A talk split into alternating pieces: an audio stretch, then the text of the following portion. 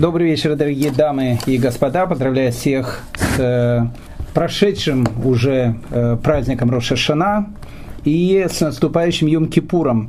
И э, после небольшого перерыва летнего мы с вами возвращаемся к четвертой главе трактата Перкея Вот, четвертая глава. Сегодня мы рассмотрим с вами четвертую Мишну.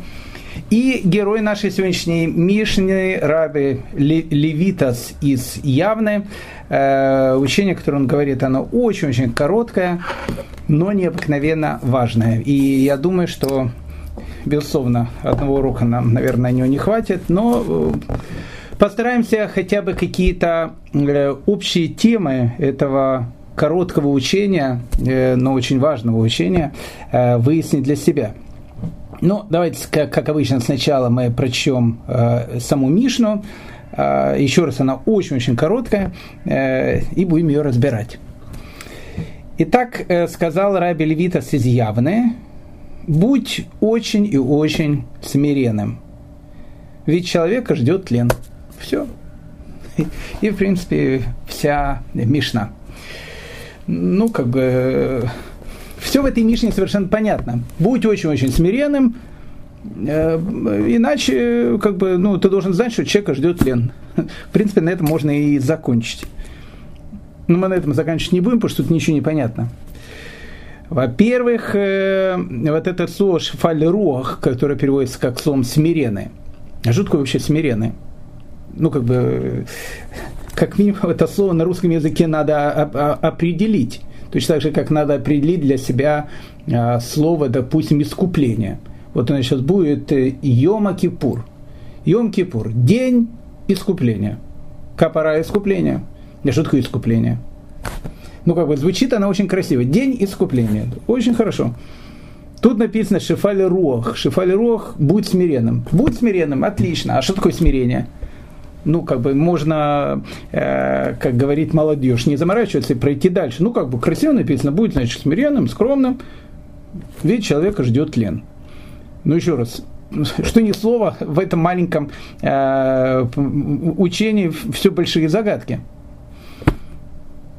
Во-первых, э, мы не понимаем, что такое смиренное. Э, как, как минимум в этом надо будет разобраться. Ведь человека ждет тлен. Ведь человека ждет э, тлен, это, я прочел эту фразу на русском языке, на иврите написано «тиква и нож рима». Во-первых, тиква, как вы знаете, это не только гимн Израиля, а тиква – это еще надежда. И нож – это человек, но довольно странное использование слова «человек». У нас есть понятие, э, человеком называется и Адам, и Иш, и Енош. Отсюда множественное число слова «анашим». Так редко человек называется – Поэтому что значит тиква и нож рима, который мы, который мы переводим, э, ибо человека ждет тлен. Но опять же, тиква это не ибо человека ждет тлен, а прямой перевод, у человека есть надежда на тлен. Ну, как бы, э, знаете, это вот, э, не хочется это сравнение, оно совершенно глупое, но, но, но в точку. Э, знаете, иногда у людей есть вот какое-то название, они не понимают, что оно обозначает, и им кажется, что, в общем, они как бы поняли суть. Допустим, у нас есть малые пророки. У нас есть малые пророки, их там много. Э, последние из этих пророков Захария, Малахи, Хагай, малые пророки – ну, как сказал один из моих учеников, они малые, потому что они, как бы, это, это не Ишаягу, не Хискель, не Ермиягу, вот они вот тоже называются пророки. Это такие малые пророки. Но их малыми называют не потому, что они малые, и не потому, что они меньше других пророков. Просто их пророчество, оно небольшое если вы посмотрите книгу пророка Ешаягу, она большая, книга Ихискеля большая, книга Ермиягу большая, а книга, допустим, э, пророка там э, Хагая или пророка Малахи, она очень маленькая. Не потому что пророки маленькие, а потому что как бы учение, которое они говорят, оно маленькое. Поэтому четвертая Мишна, четвертой главы, оно с одной стороны маленькое, с другой стороны удаленькое, потому что тут вообще ничего не понятно. Во-первых, сама фигура Раби Левитаса из Явны. Мы о нем практически ничего не знаем. Практически ничего не знаем. Теперь, давайте разбирать каждое слово. Будь очень-очень смиренным. Во-первых, понятие очень-очень, ну вот, ну вот, оно уже само по себе странное. Это не я сказал, это Рамбам сказал. Рамбам говорит о том, что у человека э, все, что он делает, всегда должна быть золотая середина. Золотая середина – это, ну, как бы, это путь человека. Рамбам пишет, человек не может, не должен быть очень жадным и не может быть очень щедрым. Человек не может быть очень там веселым и не должен быть очень грустным. То есть он должен выбрать какую-то золотую середину. А тут написано «мы вот, мы вот, очень-очень». Что само по себе уже непонятно. Итак, будь очень-очень смиренным, что уже непонятно, ведь человека ждет тлен. Но давайте клубок распутывать. Потому что если мы этот клубок э, распутаем, дорогие мои друзья, поверьте мне, э, мы поймем очень-очень важный жизненный урок. Великий Рамбан, Раби Маше бен Нахман, э, все знают эту историю, знают про его известный диспут в Барселоне, который он проводил с евреем выкрестом одним. И после этого диспута Рамбан, он едет в землю Израиля. Сначала он поселился в Иерусалиме, он описывает Иерусалим, который он увидел. Иерусалим только недавно полностью разграбили татаро-монголы. Нам татаро-монголы почему-то всегда по Киеву э, или по, по, по Древней Руси. Они туда даже дошли. Совершенно разрушенный Иерусалим, никого нет в этом Иерусалиме, все дома разрушены. И когда Рамбан туда приехал, даже меня невозможно было собрать. Э, он э, решил где-то устроить синагогу, и, в принципе, ему местные власти сказали, ну, устраивай где хочешь, потому что людей-то нету, людей в основном вырезали, дома в основном по, либо сожгли, либо уничтожили, они все разрушены были. И Рамбан выбрал маленькую, маленький зал с колоннадой, в которой он и организовал свою синагогу. Потом в этой синагоге будет э, восседать Рафа Вади из Братанура, Сейчас это известная синагога Рамбана, которая находится в старом городе Иерусалиме, прямо-прямо под э, легендарной синагогой Хурва, которую, опять же, наверное, все знают, кто был хоть когда-то в Иерусалиме. Зайдите в эту синагогу, вы увидите эти старинные колонны. Вот это та самая синагога Рамбана. Так вот, перед входом в синагогу Рамбана, Раб Маше бен Нахмана, э, вы увидите такую надпись. Она сделана на стекле, люди обычно мимо нее проходят, а я бы мимо нее не проходил, потому что там написано известное письмо Рамбану своему сыну, потому что Рамбан уехал в землю Израиля, и он пишет своему сыну э, в Испанию письма. Есть несколько писем, есть э, так называемое письмо, которое называется Игерета Кодыш, святое такое письмо. Его меньше знают, но больше знает его вот известное письмо сыну, в которое он, это не то, что его как бы завещание, это как бы его урок сыну. Что нужно сделать для того, чтобы быть человеком, то, что называется, с большой буквы. Так вот, Рамбан начинает письмо сыну словами о том, что самое плохое качество, которое может быть у человека, это гневливость. Гневливость. Он говорит, «Э, делай все, что только можно для того, чтобы избежать гнева. Потому что, говорит, тот, кто гневается, над ним властвуют все силы генома. Э, не будем сейчас объяснять все, все эти вещи, но глуп, человек гневливый – это глуп человек, потому что он делает различные глупости, потом, когда э, немножко успокаивается, начинает переживать, почему же он на, на, наломал столько дров. Э, так вот, дальше там написано, что если человек победит качество гневливости, он придет к качеству смирения – Потому что написано это лучшее из качеств. Это прям как у нас написано. Будь очень-очень смиренным. Итак, мы еще не понимаем, что такое смиренный. Это что, скромный, э, не самоуверенный. Что такое вообще смиренный? И почему очень-очень? Итак, первый ключик к разгадке этой совершенно загадочной Мишны э, это вот начало послания Рамбама. Рамбана, Маше бен Нахмана. Итак, мы видим, что если человек уйдет от гнева, он придет к качеству, которое называется смирение. Потому что Рамбан пишет, что это лучшее человеческое качество. Но тут возникает вопрос, а почему Рамбан не начал свое письмо? Как раз с этого качества. Почему он своему сыну не написал, сынок дорогой, будь очень-очень смиренным. И если ты будешь очень смиренным, ты уйдешь и от гнева, и от других каких-то плохих качеств. Почему он начинает что-то плохого и приходит к хорошему, о, о, о, о чем он говорит, что это самое-самое лучшее. Начни со смирения, напиши, будь очень-очень смиренным. или будь просто смиренным, и это отдалит тебя от, от гнева. Почему по-другому? Почему он начинает наоборот? Дело в том, что есть вещи, которые мы понимаем. Есть вещи, которые мы не понимаем. Мы их говорим, мы их не понимаем. Будь очень смиренным. Я хочу быть смиренным. А что такое быть смиренным? Что такое быть гневливым? Я понимаю. Это когда меня наступили на ногу, я начинаю там кричать, орать, э, ругаться. Я понимаю, что такое, что такое гневливый. Я не понимаю, что такое смиренный. Поэтому, так как мы пока еще не понимаем, что такое качество смирения, Рамбан пишет с тех качеств, которые мы как минимум можем понять. Гнев. Отдались от гнева, и это приблизит тебя к смирению. О, отлично. Теперь начинаем разбираться, что такое смирение. Для того, чтобы понять, что такое смирение, надо понять его антипод. Если мы поймем антипод слова смирения, нам будет больше понятно, что такое смирение, что является антиподом слова смирения. Антиподом слова смирения является слово высокомерие. Ну, перед тем, как мы, опять же, сейчас поговорим насчет высокомерия, еще э, вещь, которую я вот опять же не понимаю, в которой мы будем сейчас разбираться. Итак, тут написано, что ты должен быть смиренным очень и очень. Но тут еще раз, еще один вопрос у меня возникает. Э, мы знаем о том, что Тора не проповедует человеку, чтобы он был бедным, не, не проповедует обед безбрачия, не, не, не проповедует, э, не знаю, там, самобичевание, наоборот, мы должны наслаждаться жизнью. То есть, как бы, э, смысл жизни человека – получать радость от жизни. Говорит Рафа Виктор Миллер, если человек не получает радость от жизни в этом мире, ему будет очень трудно получить радость в будущем мире. И разве такое отношение к жизни, оно способствует тому, что мы будем получать радость жизни? Потому что какая, какая у нас может быть уверенность в себе – если мы э, говорим о том, что мы постоянно должны думать, что мы будем пищей для червей. Но тут так написано, будь очень-очень смиренным, потому что конец человека – это тлен, пища для червей. Ну как бы, если я так постоянно буду об этом думать, какая тут может быть вообще радость? И зачем тогда нужно смирение? Это еще один вопрос.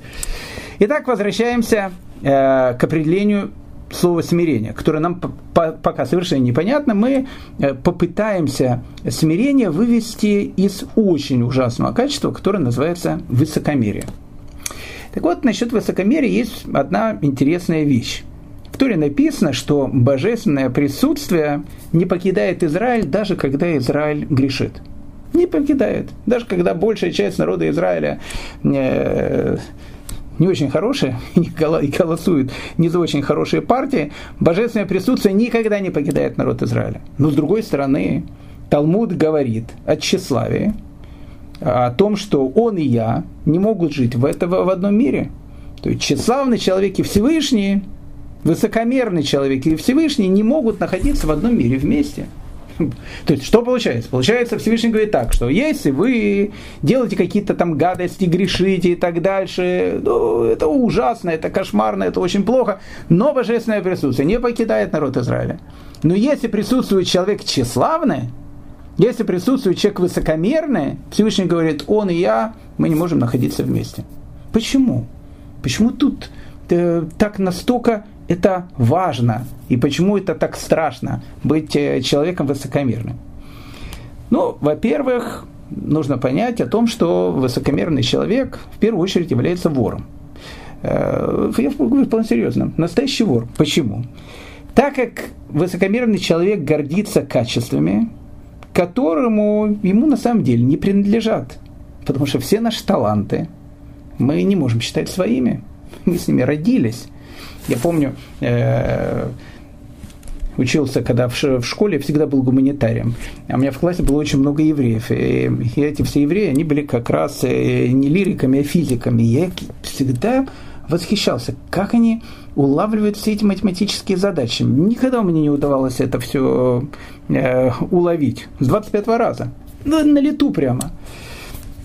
Но зато в каких-то гуманитарных вещах я разбирался намного лучше их. И язык у меня подвешен был намного лучше, чем у них. Это что, мое достижение какое-то жизни? Да нет. Просто один человек рождается, ему дается талант быть хорошим математиком. Второму человеку дается какой-то талант, я не знаю, там рассказывать что-то или еще что-то. Но это же не его. Это не то, что он заработал, это не то, что над чем он э, трудился. Нет, безусловно, для того, чтобы человек развивал свой талант, он, безусловно, должен приложить для этого какие-то усилия. Но для того, чтобы приложить усилия, нужно уметь что-то, во что эти усилия приложить. Поэтому, если ты такой умный и разбираешься хорошо в математике, это не потому, что ты такой умный, потому что ты таким родился, потому что Всевышний дал тебе этот талант, быть умным. У одного человека очень хорошо получается бизнес, и у него все идет прекрасно. А у другого человека совершенно не получается. У меня есть один знакомый бизнесмен, который, у которого тысячи разных каких-то идей, он постоянно их там делает, у него ничего не получается. Каждый бизнес, который он делает, я ему уже это говорю э, неоднократно, слушай, можете чем-то другим заняться, все, что он делает, никогда ничего не получается. А есть другой знакомый, который, можно сказать, сидит, э, плюет в потолок, и ему миллионы с неба сыпятся. Ну это что, зависит от него? Да нет, конечно, не от него зависит. Это зависит от талантов, которые есть у него. Это зависит от мозаля. Это зависит от определенного жизненного сценария, который есть у него. У этого по жизненному сценарию написано о том, что он должен быть богатым. Поэтому у него есть какие-то качества. Купи, продай и так дальше. Почему? Потому что по его жизненному сценарию он должен играть такую роль. У этого роль совершенно другая, поэтому у него есть какие-то другие таланты, но не в этом. Поэтому, когда человек высокомерный, он э, кичится какими-то своими качествами, о том, что он такой умный, о том, что он такой образованный и так дальше, этот человек является вором по одной простой причине, потому что эти качества ему не принадлежат. Эти качества ему дал Всевышний, и они не его. Он только их развивает, эти качества. Поэтому написано, что высокомерие – это ужасная вещь. Он и я не можем находиться вместе в этом мире, сказал Всевышний. Иногда высокомерный человек, даже делая добро, есть очень высокомерные люди, которые делают очень много добра. Но даже в этом добре есть полное высокомерие. Потому что когда они делают это добро, они думают и говорят себе, вот какой я хороший, вот какой я умный, вот теперь я еще и какое-то там добро сделаю и так дальше. Поэтому Высокомерие – это ужасное качество. Ужасное качество, которое, которое только может быть. Высокомерный человек, еще раз, отдаляет себя от Бога. Отдаляет себя от Бога. Почему? Потому что он считает, что все, что есть у него, это его. Бог тут не имеет к этому никакого отношения. Проблема еще в том, опять же, в определении высокомерия, не, теперь не высокомерие, а теперь смирение. То есть мы поняли, что если высокомерие – это антипод слова смирения, то смирение должно быть такой же вещи, только со знаком плюс, а не со знаком минус. То есть если высокомерие – это когда человек отдаляется полностью от Бога, то смирение – это наоборот, когда человек приближается полностью к Всевышнему. Проблема еще заключается в том, что дурные черты характера, их легко в себе заметить. Очень легко в себе заметить. Ну, допустим, любой человек знает о том, что он гневливый. Ну, если он только полный дурак и не отдает себе отчета. Но, в принципе, любой человек знает о том, что он накричал, там, наорал и так дальше. Гневливый человек, он знает. Любой человек э, знает о том, что он скупой. Скупой знает, что он скупой. Может быть, ничего с собой поделать не может. Он э, дает себе там 555 э, разных оправданий. Но, в принципе, он понимает, что у него есть какое-то качество скупости. Или, допустим, у человека есть какая-то полная апатия ко всему. Депрессия там, или еще что-то. Он тоже дает себе отчет. То есть, в плохих качествах человека их легко определить. А вот смирение – это очень сложная вещь. Потому что иногда смирение может быть формой высокомерия. И человеку кажется, что он очень смиренный, а на самом деле он то, что э, не наесть самое, что не наесть высокомерный. Знаете, это как в анекдоте известном, я думаю, что его все знают, он с большой бородой такой, но все равно расскажу. Э, даже два анекдота расскажу э, по этому поводу. Когда смирение может быть качеством высокомерия.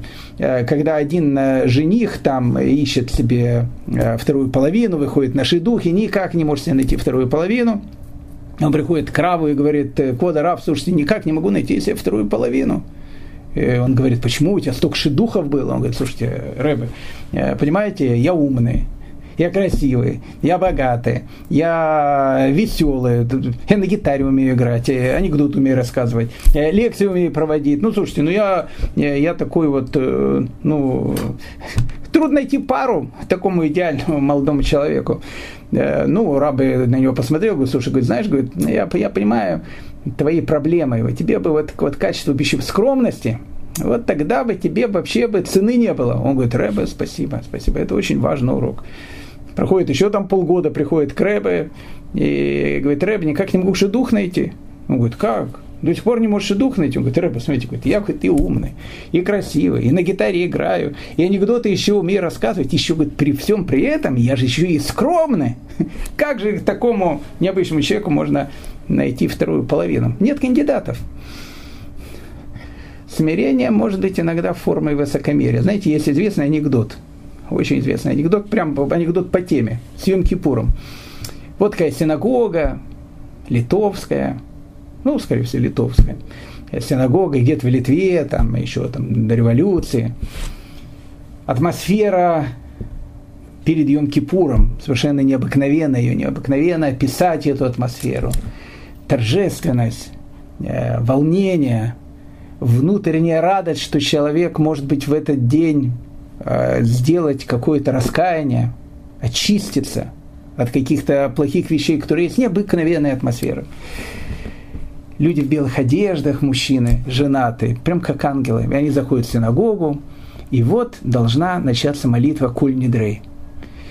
И вот перед самым началом молитвы Куль Нидрей Рав синагоги должен ее начать. И он никак не может ее начать. Он закрывает глаза, потом открывает, он закрывает, открывает. Видно о том, что у Рава начинается в душе, происходит какая-то совершенно необыкновенная революция, возрождение, чува, раскаяние поднимается в Раве. И вдруг Рав от всей души подходит к корону Кодышу, кладет на него голову, на этот э, на наш этот ковчег, в котором лежат свитки Тора, и говорит на, на идыше «Их бин агорништ». Я, говорит, никто. Я никто. И начинает плакать. Я никто. И такая тишина в синагоге. Женщина рыдает, начинает. Все, такая тишина. Рав говорит, их бина горнишь. Я никто.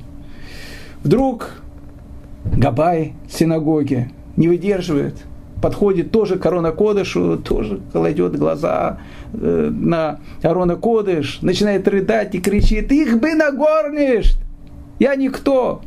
И тут вся синагога начинает кричать, их биноборниш, их, их биногорниш, их биноборниш, горниш, я никто, я никто, никто. Все рыдают, все плачут, все кричат, я никто. А тут в синагогу заходит какой-то нищий никогда не заходил в эту синагогу, так получилось, что попал на, на Йом-Кипур, сидит в самом конце, да не, не понимает, думает, может быть, это такой э, обычай в этой синагоге.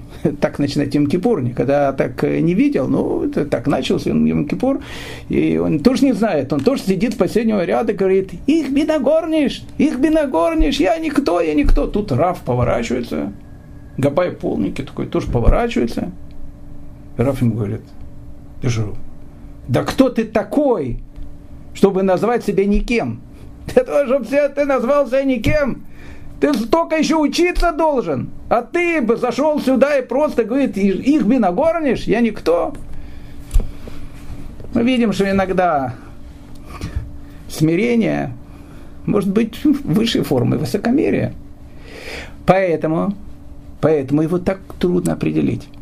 Поэтому Рамбан в своем письме сыну начинает не со смирения, он начинает с гордыни, потому что гордыня и какие-то плохие качества характера, это то, что можно почувствовать, это то, что можно узнать, это то, что можно описать. Высокомерие, это мы поняли о том, что это является антипод смирения. И теперь мы начинаем подходить к понятию смирения. Что же такое смирение на самом деле?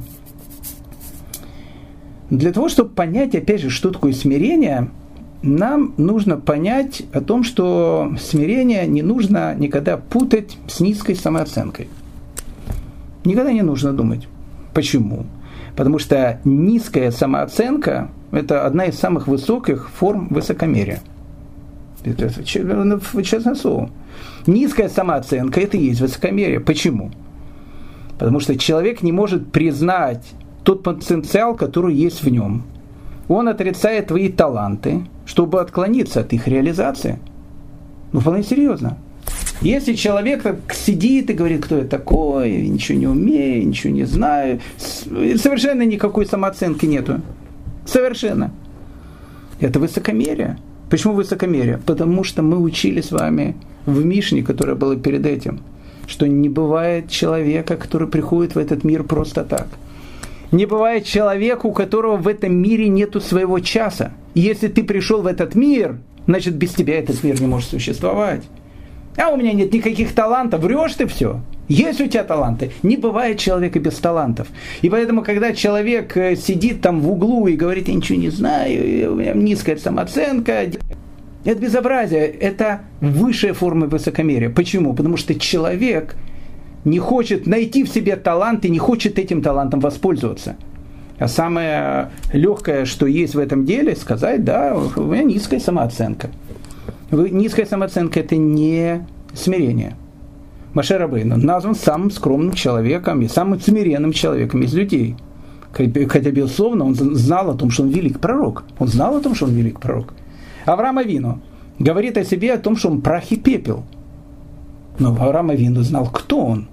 И он знал о своей жизненной миссии. Один из самых скромных людей, не знаю, там, последнего времени Хофицхайм – Скромнейший человек, который только может быть. Но он написал книгу, которая называется Мишна Брура. Серьезный логический труд. Если у человека была бы низкая самооценка, он бы что, написал бы книгу Мишна Брура? Да, конечно, не, написал бы. Он бы сказал, что, кто я такой, ничего не напишу, ничего не знаю вообще и так далее. Он написал эту книгу. Почему? Потому что кто такой смиренный человек? Смиренный человек – это не человек с низкой самооценкой. Нет. Это человек с очень высокой самооценкой. Человек должен знать о своих талантах. У каждого человека есть свой талант. У каждого. Не бывает человека без таланта. Ты должен знать о своих талантах. Ты единственное, что должен понимать о том, что этот талант не твой. Тебе Всевышний дал этот талант. Для чего? Для того, чтобы ты его реализовал в этом мире. Для того, чтобы ты мир, который находится вокруг себя, сделал лучше. Поэтому, когда ты делаешь что-то в этом мире, создаешь что-то, изобретаешь, открываешь, помогаешь кому-то и так дальше, тут твоего практически ничего нету. Все, что есть у тебя, это то, что дал тебе Бог. Единственная твоя задача раскрыть этот потенциал, который дал тебе Всевышний, и использовать его в, правильном назначении. Это и есть смиренный человек. Это и есть смиренный человек. Это и есть тот человек, который является полной противоположностью человека высокомерного. Ну, хоть немножко мы разобрались, кто такой смиренный. Да, теперь непонятно, почему написано быть очень-очень. Мы приводили в самом начале Рамбама, который сказал о том, что везде, в каждом качестве человека должна быть золотая середина. В каждом качестве мы говорили, он не должен быть очень богатым, не, не, не должен быть очень жадным, не должен быть очень расточительным, он не должен быть очень э, таким веселым, не должен быть очень грустным, он должен быть везде посередине. И единственное качество, он приводит два этих качества, единственное, одно из этих двух качеств, там, где человек должен быть очень-очень, пишет Рамбом, он должен быть очень-очень смиренным. Очень-очень смиренным. Потому что смиренный человек – это человек с высокой самооценкой, это человек, который может быть очень успешливым в жизни, но при всем при этом все, что происходит вокруг него, он воспринимает именно как смиренный человек. Рассказывает известную эту историю про Равхайма из Цанза. Известный такой был цадик. Он однажды посетил город Тарнов, и он был уже великим таким рэбе, и очень ну, почитаемым человеком. И когда он приехал в этот Тарнов, его там встретили как короля. Он когда зашел в синагогу, там стояла, стоял весь город и приветствовал его. Когда он выходил из синагоги, он, э, его приветствовали тоже как короля. Ему так было стыдно. И он подошел к своему сыну Ихискелю и говорит, говорит, знаешь, говорит, я сейчас говорит, чувствую себя генералом. И мне, говорит, так стыдно сын не понял, говорит, папа, говорит, кем ты себя чувствуешь? Разжалованным, говорит, генералом я себя чувствую, сынок. Знаешь, говорит, вот представь себе такую картину. Вот есть генерал известный. Пришел он в суд. И в суде ему сказали о том, что он не генерал, а полный шлемазл. Лишили его всех там э, э, почестей, всех э, орденов, всех наград. Понизили его до ефрейтора и сказали, вообще, пошел вон отсюда. Не генерал, а, в общем, полный труд, шлемазл и так дальше. И вот этот генерал знает, что он уже теперь никто. И вот он выходит из этого зала суда, там стоят солдаты, солдаты, офицеры, они же не знают, что их генерал уже не генерал. И они стоят там перед ним и приветствуют его, и говорят, «Э, да здравствует наш великий генерал. Генералу так стыдно, что он готов вообще сквозь землю провалиться. Его все называют генералом, хотя он понимает о том, что он уже не генерал. Поэтому Рафхайм Санза говорит сыну, я чувствую себя разжалованным генералом. Что это такое? Это смирение. Это смирение. Рафхайм Ицанза осознает, кто он. Рафхайм Ицанза осознает о том, что он Рэба. Рафхайм Ицанза осознает о том, что он великий мудрец Тора. Он это осознает. Но он понимает, что все, что есть у него, ему не принадлежит. Ну, совершенно не принадлежит он великий мудрец Торы, да, он приложил к этому какие-то свои э, черты, свой характер и, и так дальше, для того, чтобы раскрыть себе это. Ну, свой, свой талант человек должен раскрыть, безусловно. Но ведь это же то, что дал ему Всевышний, это же не его. И он говорит, я чувствую себя разжалованным генералом. Вот это и есть смирение. Вот это и есть смирение. Знаете, есть известная история, вот начали уже рассказывать рассказали А, давайте расскажем и Б. Известная история, и о ней рассказывает Хида. Он рассказывает известную историю про такого великого человека, которого звали Маршаль. Маршаль – это Равшлома Лурия. Был в 16 веке такой великий-великий раввин в городе Герой Люблин. Один из центров еврейской учености в Польше 16 века. Маршаль. И вот Маршаль был главным раввином города, один из самых э, мудрейших людей поколения, которые жили тогда. И он жил в каком-то доме на втором этаже, а на первом этаже жил ну, такой обычный человек, его звали Рэб Авраам. Он, э, в общем, продавал какие-то овощи, фрукты. Ну, в общем, какая-то лавочка у него была маленькая. Ну, простой такой человек, Авраам. И так получалось, что на первом этаже был магазинчик – этого бедного Авраама, а на втором этаже жил великий раввин Маршаль, Равшлома Лури. И вот однажды, поздно ночью, когда великий Маршаль учил Тору, вдруг он слышит, что с первого этажа разносится какая-то мелодия. А когда евреи учат Тору, это самая красивая мелодия в мире. Особенно, когда человек учит Талмуд. Он его не просто учит, он его не просто смакует, он поет от радости, поет от, э, удовольствия, когда, когда он постигает для себя какие-то совершенно новые глубины, открывает, открывает какие-то вселенские тайны. И вот Маршаль услышал эту мелодию, которую он прекрасно знал. И он очень удивился, потому что на первом этаже живет э, простой человек, ну, ну сам простой человек, Авраам его все называют. Ну, такой простой, малограмотный человек. И он услышал его, что о том, что он учится. Он взял, спустился на первый этаж. Подслушивать нельзя. Он подслушивал слова Тора. И вдруг он видит о том, что человек, который так учит Тору, это великий мудрец. Он к нему постучал в дверь, открыл ему этот э, Авраам дверь. Перед ним стоит великий раввин. Он говорит, Реве, как я удостоился чести, я такой простой человек. В столь поздний час Рэба зашел ко мне, и Равшлома Лурия говорит, Рэба Авраам, послушайте, я знаю, что вы человек не такой простой, как кажетесь э, на первый взгляд. Поэтому расскажите мне, вот что вы сейчас учили? Я, я знаю, что вы сейчас учили какую-то очень большую глубину. Ну, и он как бы скрывал это, но потом, ну, Раф сказал, надо сказать, э, что, что делать. И этот Авраам э, сказал, да, о том, что он учит. И, он попросил очень э, Маршаля, попросил только одну вещь. Он говорит, я вас очень прошу, никто не должен знать о том, что, ну, как бы у меня есть такие знания. Я не хочу это. Ну, как бы я работаю, меня, я работаю простым продавцом овощей, мне это хватает. Хорошая семья, у меня все это хорошо. Это, это мои качества, это мои качества. Я, я как бы их, я их использую полностью. Но я не хочу, чтобы об этом знали другие люди. И на протяжении, кстати, многих лет, опять же, это Хида пишет, Маршаль приходил к этому Аврааму и э, по ночам с ним изучал Тору. И вот когда Маршаль умирал, и собрались вокруг него все его ученики, он сказал, что когда я умру, я, говорит, очень прошу, я дал одно обещание человеку, но я его дал при жизни.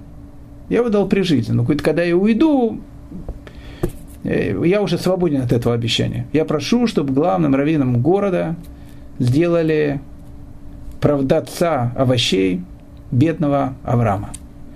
И когда Маршаль умер, Авраама сделали главным раввином Люблина. Что это такое? Смирение. Смирение. Вот смирение, еще раз, а, это черта, которая совершенно противоположна тому, когда у человека низкая самооценка. Смиренный человек, еще раз, может быть человеком с очень большой самооценкой. Просто взгляд на мир совершенно другой.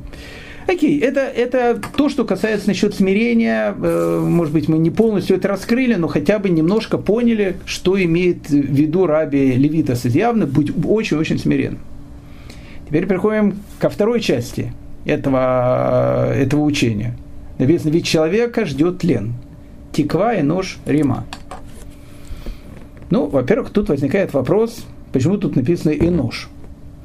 Э, мы с вами говорили о том, что для обозначения человека в иврите существует как минимум три слова. Существует слово «адам», существует слово «иш» и существует слово «инош». Почему тут используется такое, ну, как бы редкое слово «инош»? Почему не «адам», почему не «иш», почему именно «инош»? Талмуд говорит о том, что на самом деле у каждого из этих определений человека – Э, они на самом деле все обозначают человека, но они различны.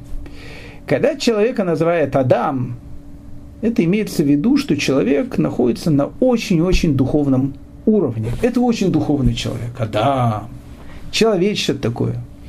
Когда человека называют Иш, это тоже человек, который находится на очень высоком уровне, ну, на уровне чуть, может быть, ниже, чем уровень Адама. Когда человека называют Инош, Инош – это человек, который вообще лишен всякой духовности. Ну, вообще, просто такой, э, как лягушонок в известной этой каббалистической истории. Поел, можно и поспать, поспал, можно и поесть. Э, поел и поспал, можете и жениться, теперь опять поел, поспал и умер, и все. Ну, и вот так вот как бы э, и жизнь проходит. Поэтому Инош – это обозначение человека, у которого есть очень мало чего-то в духовного в этом мире. Так поэтому тиква, тиква и нож рима. Поэтому ведь такого человека действительно ждет тлен. Ждет тлен. Почему? Потому что все, что есть у этого человека, все, в чем он сосредоточен, все, что у него является главным в этом мире, это поесть, хорошая машина, хороший дом, там, э, красивая одежда. Это самое важное в мире. Я не говорю, что это плохо. Но это самое важное в мире. И поэтому, когда человека, тоже называется голым и боссом, хоронят, без всего, и он приходит в этот духовный мир, у него и начинаются самые большие страдания. Почему? Потому что он-то привык в жизни к каким-то совершенно материальным вещам. Поэтому ведь человека ждет тлен. Вот, вот этого человека как раз и ждет тлен, и ждет самое большое разочарование в этом мире. Опять же, сейчас не, не, недавно у нас была Рошашана, поэтому не удержусь, скажу. Поэтому прямо, ну вот прямо к этой теме. У нас есть в Талмуде спор между, известный спор между Раби Лиезером и между Раби Ишуа. Когда был сотворен человек? Э, приходит Раби Лиезер и говорит, человек был сотворен, мир был сотворен в Илуле. Ну, э, это прекрасно, мы знаем, что мир был сотворен в Илуле, поэтому теперь первый Тишрей – это шестой день творения. Значит, соответственно, это день э, рождения человека. Мир был сотворен в Илуле, человек был сотворен первого Тишрея, Роша Шана, день рождения человека. Говорит Раби Лезер, прекрасно. Приходит Раби Ишуа, говорит, нет, мир был сотворен в Ниссане. Я прошу прощения, между Ниссаном и Илулем у нас есть полгода разницы. так бы, мир, он же не может быть и, и весной сотворен, и осенью сотворен. То есть он как бы, он же не может так длительно твориться. И Талмуд говорит, и ты прав, и ты прав. Оба правы. Ну, абсолютно оба правы. И Раби Элизер прав, и Раби Ишуа прав. Ну, как же они могут быть оба правы? Если один говорит, что мир был сотворен в э, Илуле, тот говорит, что был в Тишрее, этот говорит, что осенью, этот говорит, что весной, между ними полгода разница, а вы говорите оба правы. Они оба правы. Оба правы, посмотрите. Вот это же как раз к этим словам тиква и нож рима. Потому что э, человека, который находится в состоянии и ножа, у которого все, ну, ну, все материальное, все что, все, что он любит, во все, чего он крутится, это вообще только материальное. И, и поэтому для него будет большой сюрприз, когда он э, через 120 лет уйдет, и, и все, материального ничего не будет. Страдать будет. Так вот, э, почему они оба правы? Я вам объясню, почему они оба правы. Потому что они говорят о разных вещах. Физический мир, и Раби Лезер в этом вещи совершенно прав, он был сотворен в Илуле. Духовный мир, как говорит Раби Ишуа, был сотворен в Ниссане. Я не буду входить в эти глубины, но посмотрите, вот, вот только посмотрите эту вещь. Что значит, когда Раби Лезер говорит, что мир был сотворен в Илуле? Осенью он был сотворен. И мы говорим о том, что это говорит о физическом мире. Что такое осень? Осень – это пора которая близко к зиме. Уже отпуска закончились, с каждым днем становится все холоднее и холоднее, все темнее и темнее. Год начинается с темноты. Год начинается с темноты, потому что с каждым днем все темнее, а тут еще зима, морозы, мрак, снег, темнота. Так же и жизнь человека. Человек приходит из полной темноты, из утроба матери. И вот он рождается – и тут наступает весна. Весна. Весна жизни. Начало март, маленький ребеночек, потом апрель, потом 18-летие в мае, все уже цветет, потом уже молодость, начало июня, потом уже зрелые годы в июле, потом уже ближе к старости в августе, а потом опять осень и опять темнота год начался с темноты и закончился темнотой. Жизнь человека в физическом мире, она начинается с темноты утроба матери и заканчивается темнотой могилы. Все. Это физическая жизнь. Это жизнь Эноша. Поэтому, когда Раби Лезер говорит о том, что мир был сотворен в Илуле, он об этом говорит. А теперь приходит Раби Шо, говорит, нет, мир был сотворен в Нисане. Это духовный мир, он совершенно другой. Что такое Nissan? Nissan – это весна. Помните, Эренбург. Если б знали дети юга, что значит думать о весне. Весна. Мир сотворен со света. Да, мир сотворен со света. Потому что душа человека, которая приходит в утробу матери, ведь она же приходит с цара Нишамот, она же приходит от э, той части высших миров, где она находится рядом с престолом Творца. Она приходит из света в этот мир. И вот начинается жизнь человека, который начинается со светом. Он, он маленький, потом он растет, потом приходит осень, это уже более зрелые годы жизни, потом приходит зима, темнота, старость и конец года, опять свет. Душа пришла из света, душа возвращается в свет. Совершенно разные философии, совершенно разный жизненный подход, совершенно разный взгляд на жизнь. Поэтому для Иноша, для человека, который полностью направлен полностью сосредоточен на каких-то материальных вещах, действительно, его конец – это полный тлен. Но для Адама, для человека, который является э, духовным человеком, который кроме материальных вещей видит и какие-то духовные вещи в этом мире. Жизнь начинается со света, жизнь и заканчивается светом. Не червями, а светом. Но тут есть еще совершенно потрясающая вещь. Раф Йонатан Эйбышец. Прошу любить и жаловать. Ну, он не, не, не нуждается в моем представлении, но великий Раф Йонатан Эйбышец, главный раввин Гамбурга и Альтоны, второй половине 18 века – он читает э, эту фразу по-другому. Ведь мы как это читаем? Будь очень-очень смиренным. Это мы уже поняли. Ведь человека ждет тлен. Ну, мы так перевели это. Теква и нож Рима. Говорит Трофион Тенебиша, секундочку, секундочку. Тут вообще написано слово теква. А тиква мы с вами перевели как надежда. Так чего, чего вы переводите? Ведь человека ждет лен. Это по-другому переведите. Напишите, если тиква это надежда, так скажите, что у человека есть надежда на червей.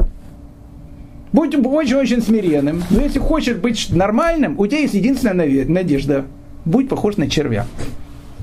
Очень хорошо. На этом, я думаю, можно и закончить. Но мы на этом заканчивать не будем, потому что непонятно. Что значит так? Он говорит, у тебя есть надежда, все будет закончиться хэппи-эндом, если у тебя будет теква, если у тебя будет надежда быть похожим на червя. Ну, мы уже знаем одного такого товарища, который говорил о том, что я червь. Говорит, кто я? Я, говорю, червь. И этот товарищ, э, это один из величайших людей, который был вообще, жил на этой планете, которая называется Земля. Это царь Давид. Так он говорит в 22-м Таилиме. Царь Давид называет себя червем.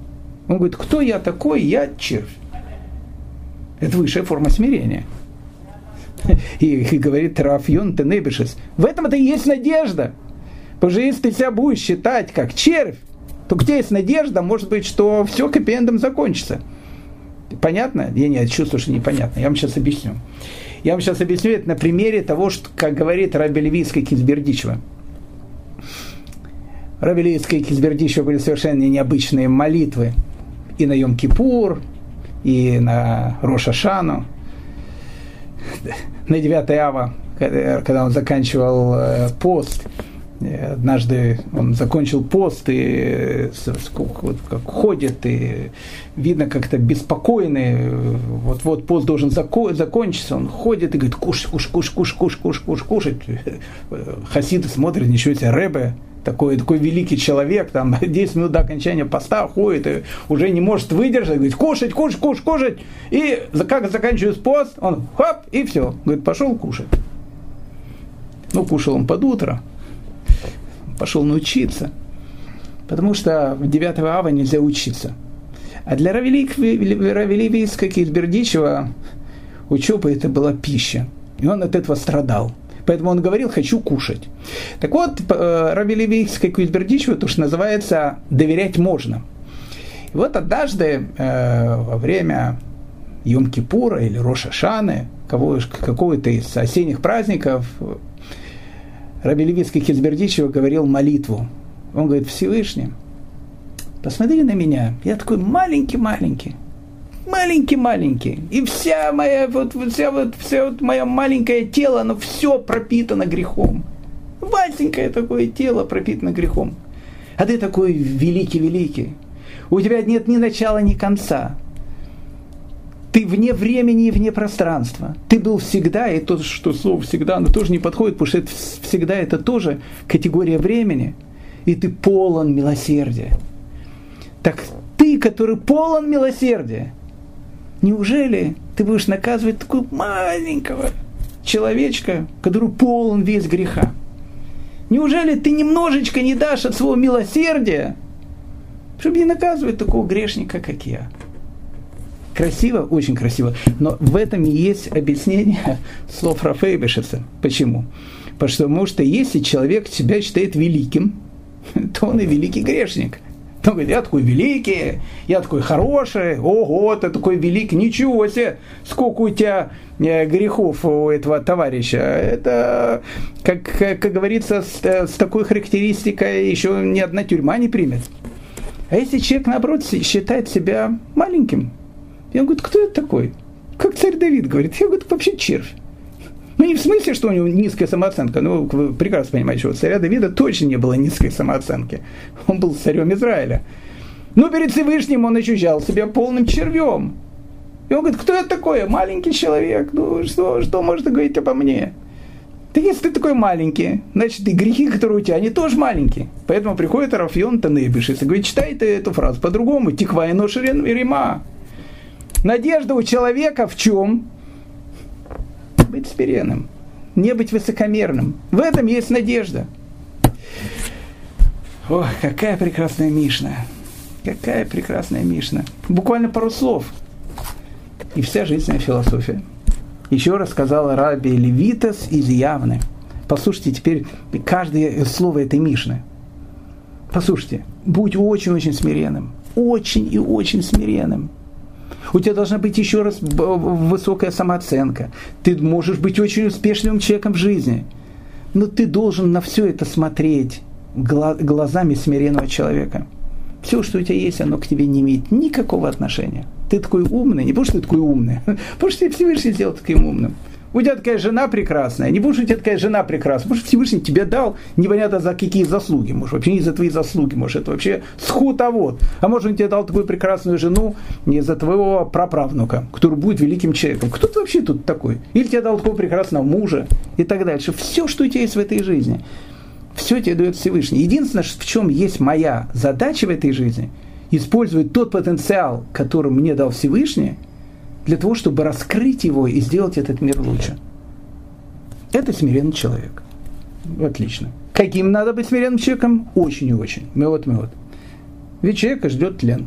Ну, тут, опять же, можно либо перевести человека ждет тлен, мы уже объяснили, что имеется в виду, либо наоборот, сказать, как Равьона Танебешес – единственный способ быть э, по-настоящему смиренным человеком, у него должна быть теква и нож рема, то есть у него должна быть надежда на то, что он будет себя чувствовать как э, червь, маленьким человеком, и тогда у него все будет хорошо. Это, э, друзья мои, Левитас изъявны. Пятая Мишна, мы ее только начнем. Ух, это Мишна, ого, она такая, ну, чуть побольше. Ну, какая она... Это необычная Мишна. Мы ее просто начнем, буквально одно слово. Продолжим на следующем уроке. Казал Раби Йоханан бен Брока. Во-первых, мы познакомимся, кто такой Раби Йоханан бен Брока, это будет первая вещь. Тот, кто оскверняет имя Бога в тайне, будет наказан явно. Очень интересно. Мы с вами подойдем к теме, которая будет называться Хилуляшем. Это очень страшная тема и очень важная тема. Как говорит мой тесть, в жизни человека есть два состояния. Либо он делает кидушишем, либо он делает хилуляшем. Для того, чтобы это понять, слова моего тестя, нам надо будет как минимум понять, что такое хилуляшем. И говорит Раби Йоханан бен тот, кто оскверняет Бога в тайне, будет наказан явно нет разницы между осквернением имени Бога, совершенным по ошибке, и намеренным. Очень важная вещь. Очень важная вещь. А как же, если по ошибке, а если случайно? Нет разницы. Нет разницы, оно было сделано по ошибке или было сделано намеренным. Это очень важный урок, и мы с вами обязательно а, о нем поговорим на следующем нашем уроке.